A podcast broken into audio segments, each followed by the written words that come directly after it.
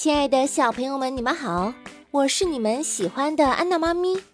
今天呀，咱们讲的故事叫做《文成公主入藏》。本故事选自《中国老故事系列之各族故事》，亲近母语研究院编著，广西师范大学出版社出版。唐朝的文成公主嫁给藏王松赞干布的故事，流传一千多年了。有一首歌谣是这样唱的：从汉族地区来的王后文成公主，带来不同的粮食三千八百类，给西藏的粮食打下坚实的基础。从汉族地区来的王后文成公主，带来不同手工艺的工匠五千五百人，给西藏的工艺打开了发展的大门。从汉族地区来的王后文成公主。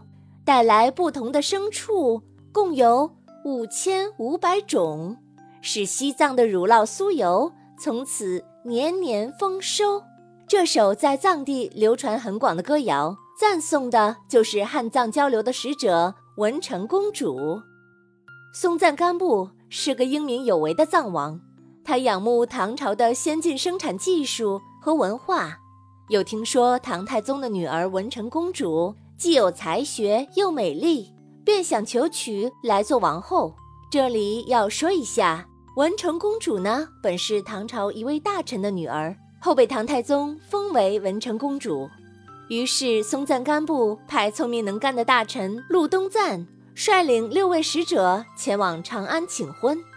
不料波斯、霍尔、格萨和印度等处的首领也派使团请婚。希望贤惠的文成公主做自己国王的王妃，这使唐太宗非常为难。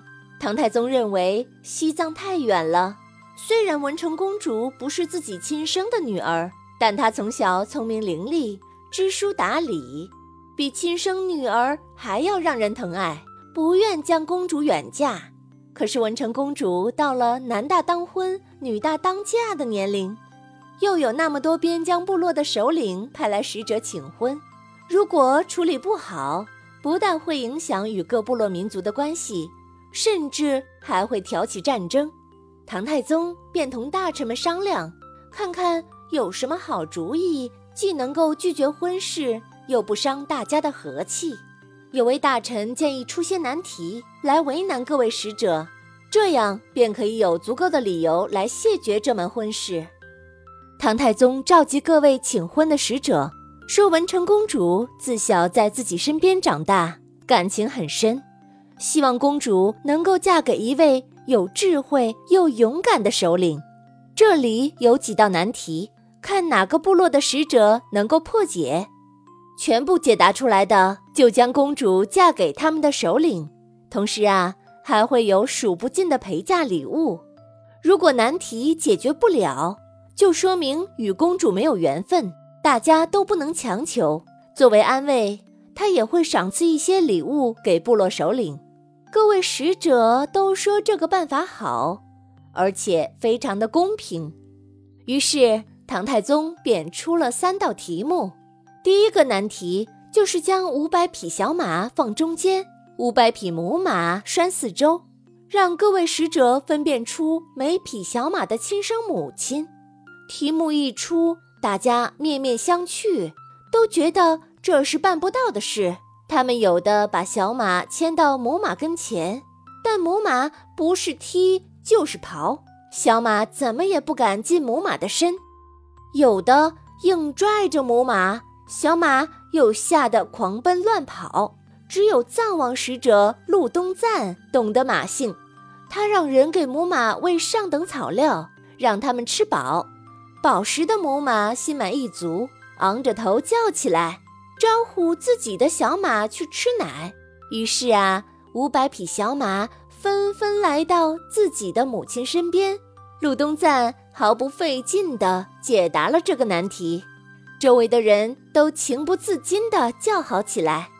第二个难题是要用一根线穿过一块中间有弯曲孔道的玉石。其他几位使者花了半天的时间，想尽办法都未能穿成，满头大汗，连喊着：“哎呀，真是太难了，太难了。最后轮到陆东赞，他的办法倒也简单。他捉来一只蚂蚁，先把细线粘在蚂蚁的脚上，然后在玉石的另一个孔眼处抹一些蜂蜜。蚂蚁闻到蜜香，就沿着弯曲的孔道往里钻。结果呀，又是藏王使者得胜。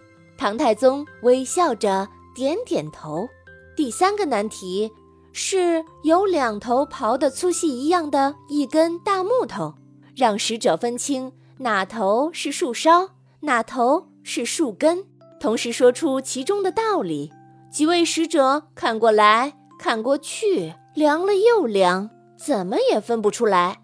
陆东赞叫人把木头放在河里，木头一浮起，前头轻，后头重，轻者为梢，重者为根，一清二楚了。陆东赞的聪明才智使唐太宗很惊讶，也很佩服，但他还是舍不得把文成公主远嫁到西藏吐蕃。可自己是皇帝，一言九鼎，怎么能够说话不算数呢？他又加了最后一道难题，在三百个穿着打扮一模一样的姑娘中认出公主来。这些使者从来都没有见过公主，要认出来谈何容易呀？有些使者挑最漂亮的认，结果都认错了。而陆东赞从一个陪伴公主多年的老妇那里得知，公主啊从小爱擦一种香水。经常引着蝴蝶在头上飞，他便根据老妇这一指点，从三百个姑娘中准确无误地认出了公主。皇帝只得同意将公主许配给藏王。